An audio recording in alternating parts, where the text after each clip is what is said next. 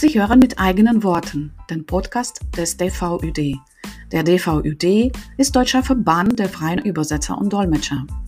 Zum Übersetzertag 2020 hatten wir ein sehr interessantes Interview mit Freya Melstedt, der Literaturübersetzerin und einer der Redaktionsmitarbeiterinnen des Magazins für übersetzte Literatur Tralali gehabt. In dieser Folge erzählen wir über die Wege der Literaturübersetzung. Freya, erzähl erstmal über dich.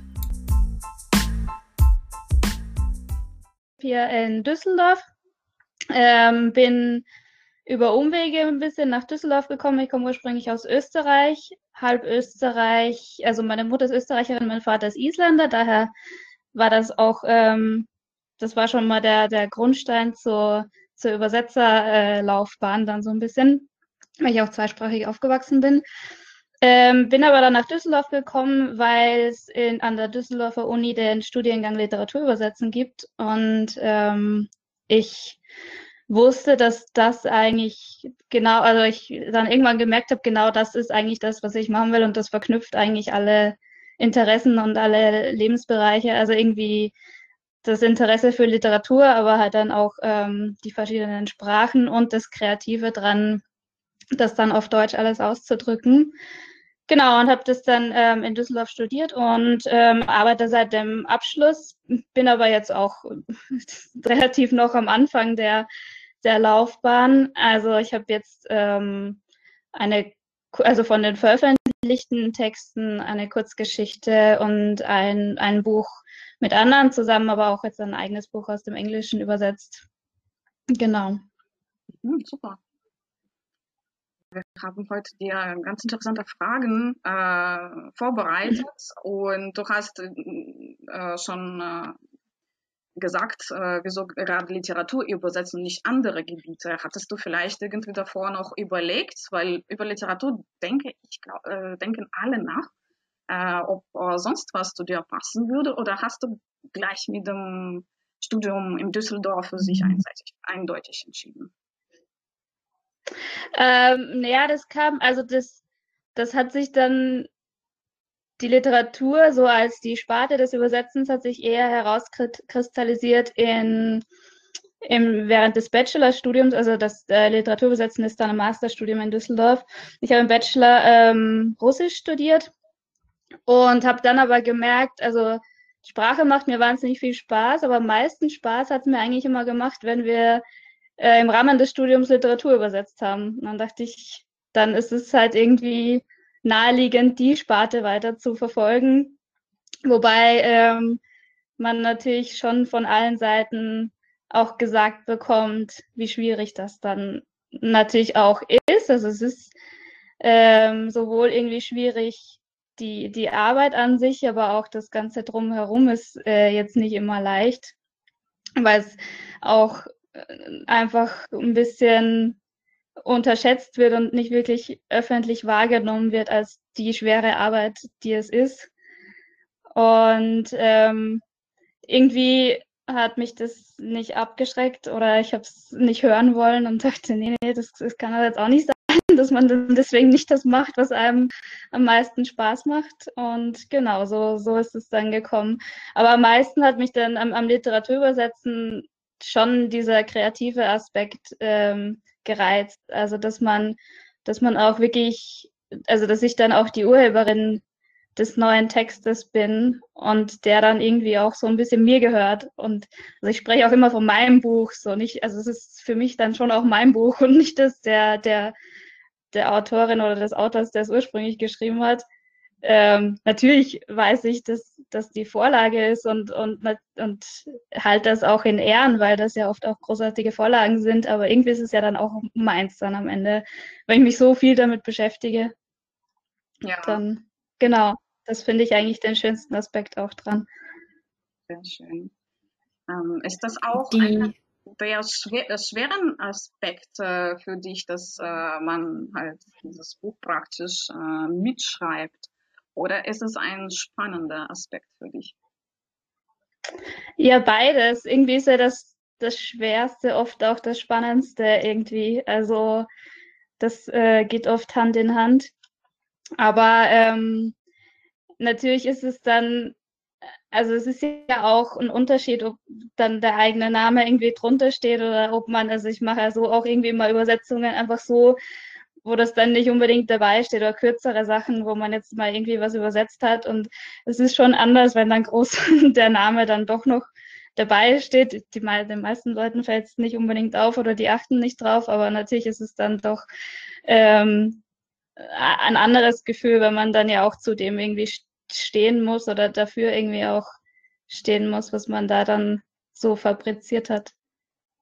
Ja, sehr schön.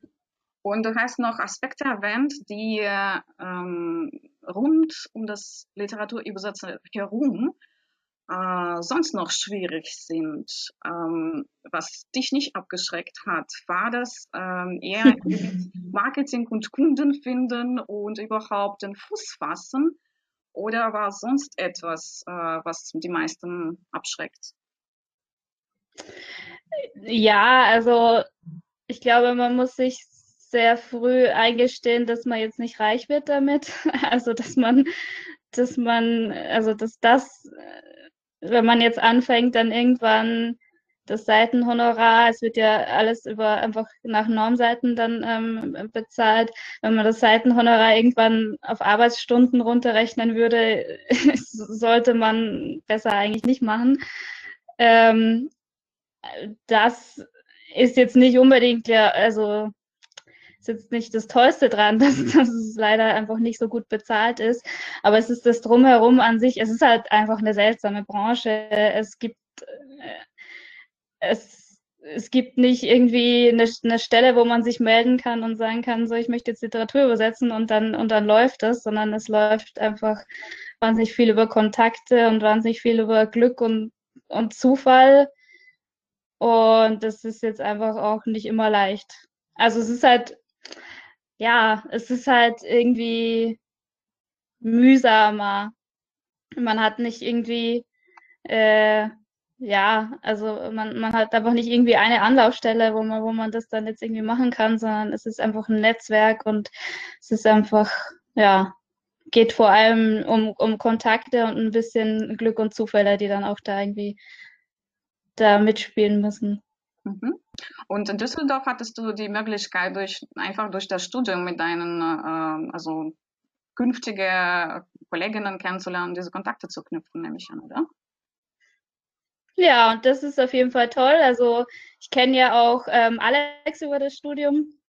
Da hatten wir uns kennengelernt. Und ähm, es ist ja auch, also die, die Literaturübersetzer gerade sind ja auch alle sehr offen und ähm, sehr freundlich da und, und weil er auch irgendwie alle wissen, dass es, dass es so viel über Kontakte geht und es ist auch einfach immer schön, so sich mit Gleichgesinnten in dem Sinne zu unterhalten, die einfach auch gerade über irgendeinem Text tüfteln und jeder mit seinen eigenen, mit seinen eigenen Problemstellen da, die man gerade rumträgt. Und da ist der Austausch einfach schön, vor allem, weil man halt irgendwie sonst ähm, einfach vorm Computer sitzt und ein bisschen alleine da vor sich hin tippt. Und ähm, genau, und da, und da war das auf jeden Fall gut, einfach über, über die Uni da schon sehr viele Kontakte zu knüpfen, weil wir ja dann auch so ein bisschen aus dem, äh, also weil wir doch auch alle so ein bisschen im selben Boot jetzt sitzen, äh, wie man, wie man sich dann halt auch eine Karriere baut und wie man, wo man, wie man da so anfängt, wo man da jetzt überhaupt anfängt und wie das gehen soll. Und das ist dann auch schön, sich darüber austauschen zu können. Hm, das ist sehr schön.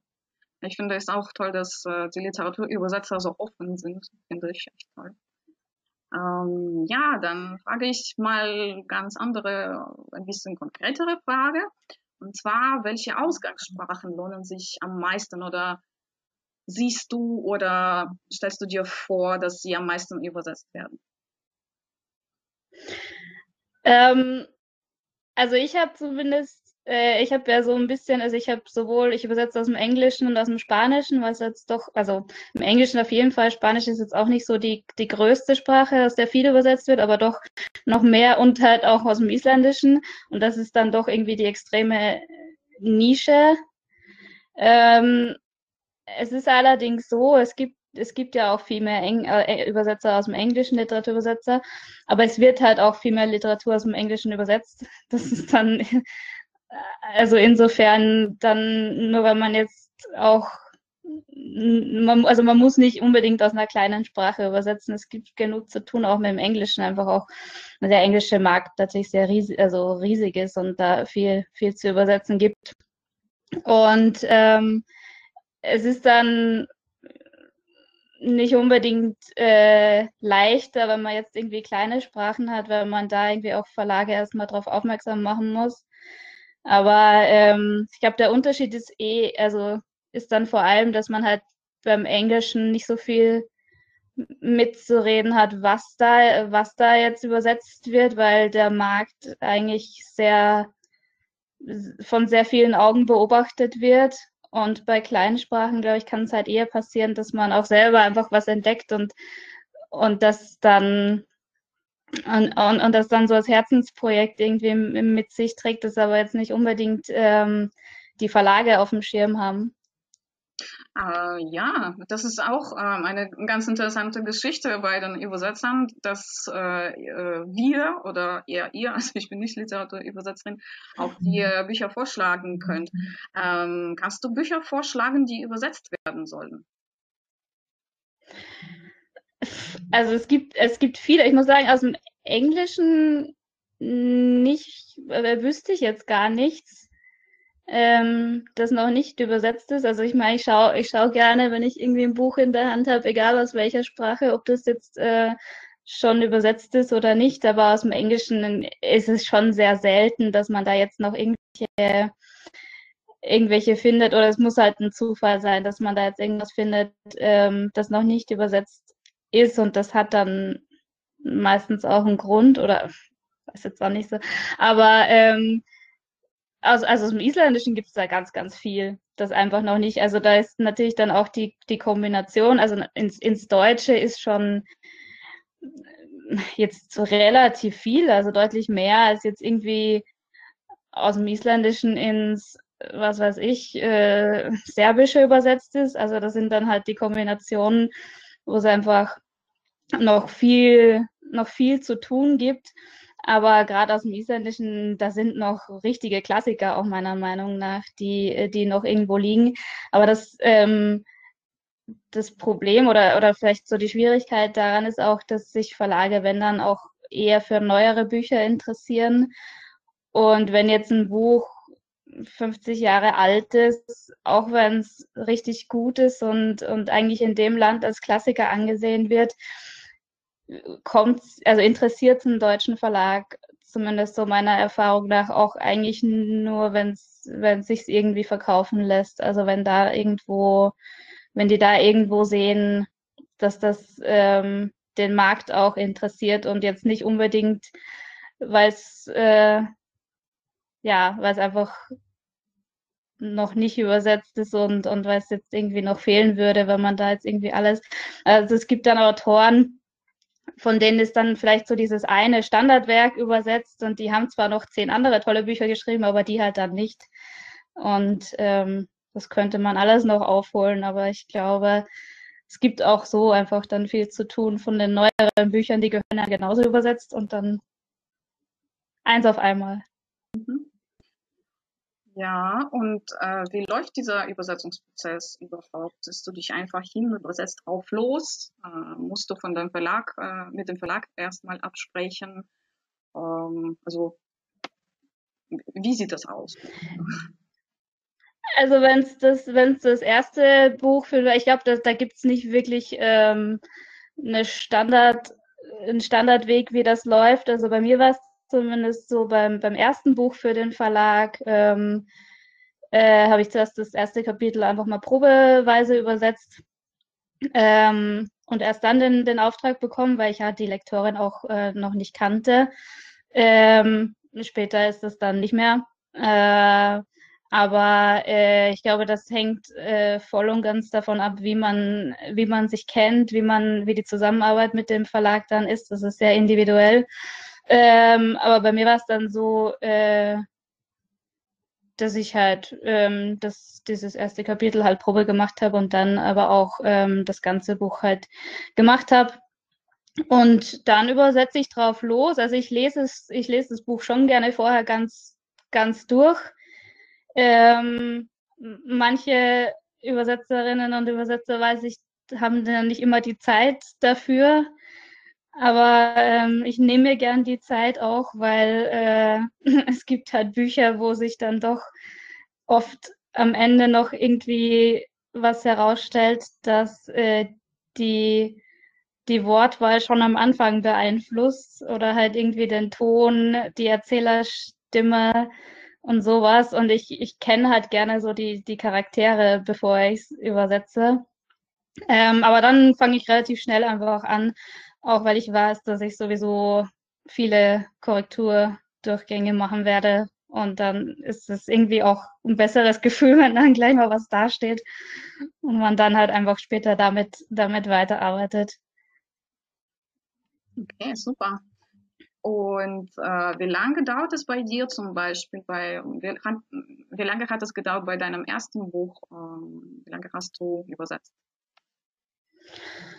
Uh, ähm, ich glaube, also ich habe dann ähm, so ungefähr gerechnet 100 Seiten im Monat. Ähm, wobei da dann, also für den, für den ersten, für den ersten Draft, also für die erste Version, da ist natürlich dann noch die, das ganze Überarbeiten drin. Aber ähm, das war, das ging bei dem relativ, also da war nicht so viel Rechercheaufwand dabei, weil das, ähm, also das, äh, das war Jugendbuch und äh, war jetzt irgendwie auch ein, eine Sprache, die die mir nahe lag, die ich irgendwie auch gut verstanden habe und, und da ging's. Aber ich habe schon Sachen übersetzt, wo das äh, wesentlich länger gedauert hat. Also wenn einfach es ist, kommt voll auf den Text drauf an. Wenn man irgendwie jeden Satz schon stockt und überlegen muss, so wie stelle ich den jetzt und wo muss da jetzt noch und, und, und wie, wie macht man das?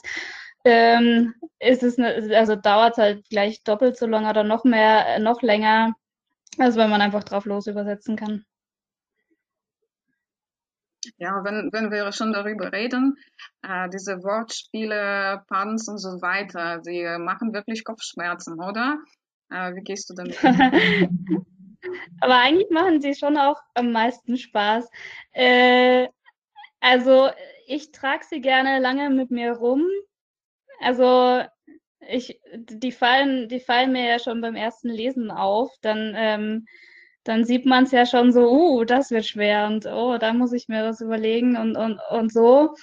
Und äh, mir hilft es tatsächlich, dass ich einfach mit vielen Leuten drüber rede, dass ich das einfach vielen Leuten erzähle, so, oh, ich übersetze da gerade was und da ist das und das und das. Also selbst Leuten, die überhaupt nichts mit ähm, Übersetzen und äh, Literatur zu tun haben, weil da oft, also da kommt meistens jetzt nicht die Lösung, aber irgendwelche Anstöße, die einem dann weiterbringen. Und dann, ähm, ja, dann versuche ich meine Version hinzuschreiben und ähm, ändere die dann noch 20 Mal und äh, irgendwann, irgendwann kommt was, womit man leben kann. Aber es kommt auch sehr auf die, äh, auf die Art der, der, äh, des Wortspiels oder das heißt jetzt, also manche kann man ja irgendwie auflösen und bei manchen ist es irgendwie klar, dass es eine Notlösung auch bleiben wird oder man muss sich dann irgendwie damit äh, ja damit zufrieden geben, dass gewisse Sachen einfach nicht nicht gehen, dass man die nicht an der Stelle so übertragen kann und vielleicht, dass man das dann irgendwo an einer anderen Stelle kompensieren oder ah, oder einfach damit dann leben, dass es nicht immer geht, dass man nicht immer alles dann genauso rüberbringen kann, wie man es gerne würde. Mhm. Und äh, was äh, machst du zum Beispiel mit den Sachen, die gereimt sein müssen? Äh, zum Beispiel mit irgendwelchen Gedichten oder irgendwelchen kleinen ja, Strophen. Ja, äh, ist jetzt nicht mein Favorit, ähm, weil ich auch einfach nicht so gut rein, also äh, Gedichte sind dann auch nicht so mein Ding. Also ähm, ich hatte das auch mal, dass es, oder ich habe das öfter mal gehabt, dass es ähm, in Texten drin ist.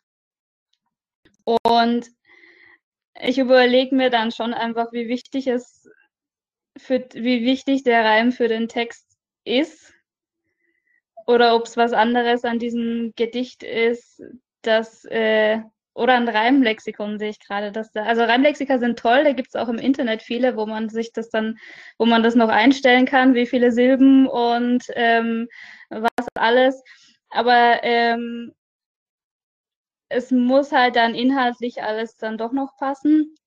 Also wenn der, wenn der Reim wichtig ist für, äh, für den Inhalt, klar, dann ähm, versucht man den zu übertragen. Man kann dann auch spielen, dass man ähm, vielleicht eine andere Art von Reim nimmt, dass man es vielleicht nicht, äh, also dass man Kreuzreim in einem Paarreim ändert oder, oder irgendwie so, je nachdem, wie es wie es inhaltlich funktioniert. Aber äh, ist halt dann auch irgendwie einfach ein, äh, ein längeres Tüfteln an dem Ganzen. Okay. Ich sehe da im Chat auch eine Bemerk Anmerkung von Alex. Ich lese einfach so mal vor. Ich hatte neulich eine Ja. Sitzung, bei der der Dichter nicht reimen konnte. Das war wunderbar. Ich konnte einfach genauso schlecht dichten, wie ich es auch echt Ja. Und dann die letzte Frage, äh, natürlich nicht die letzte Frage, aber eine der, eine der letzten Fragen. Äh, können das nicht inzwischen längst Maschinen? Also ich meine, gerade Google, Liebe, was wir auch immer alles haben. Äh, vieles ja, aber äh, ich, ich sag da immer gern, also ich frag, fragen mich ja öfter Leute, also solange ein Computer kein Buch schreibt, äh, wird es auch Überse Literaturübersetzer brauchen, die es übersetzen. Also es gibt da einfach äh, so viele Aspekte. Ein, ein Computer kann keinen Sarkasmus. Ein Computer versteht keinen Wortwitz oder, oder nur bedingt. Ein Computer kennt äh, nicht unbedingt äh, den kulturellen Kontext einer Textstelle. Und solange das nicht geht, ähm, also ich habe noch keine, es gibt gut, sehr gute, ähm, sehr gute äh, Computerübersetzungen, aber ich habe jetzt noch keine gesehen, die, die das wirklich ersetzen kann wenn es äh, literarisch wird. Also es gibt viele Texte, die äh, mittlerweile sehr gut ähm, auch von Computern übersetzt werden können. Aber ich glaube, ähm, Literatur wird das noch eine Weile dauern. Mhm.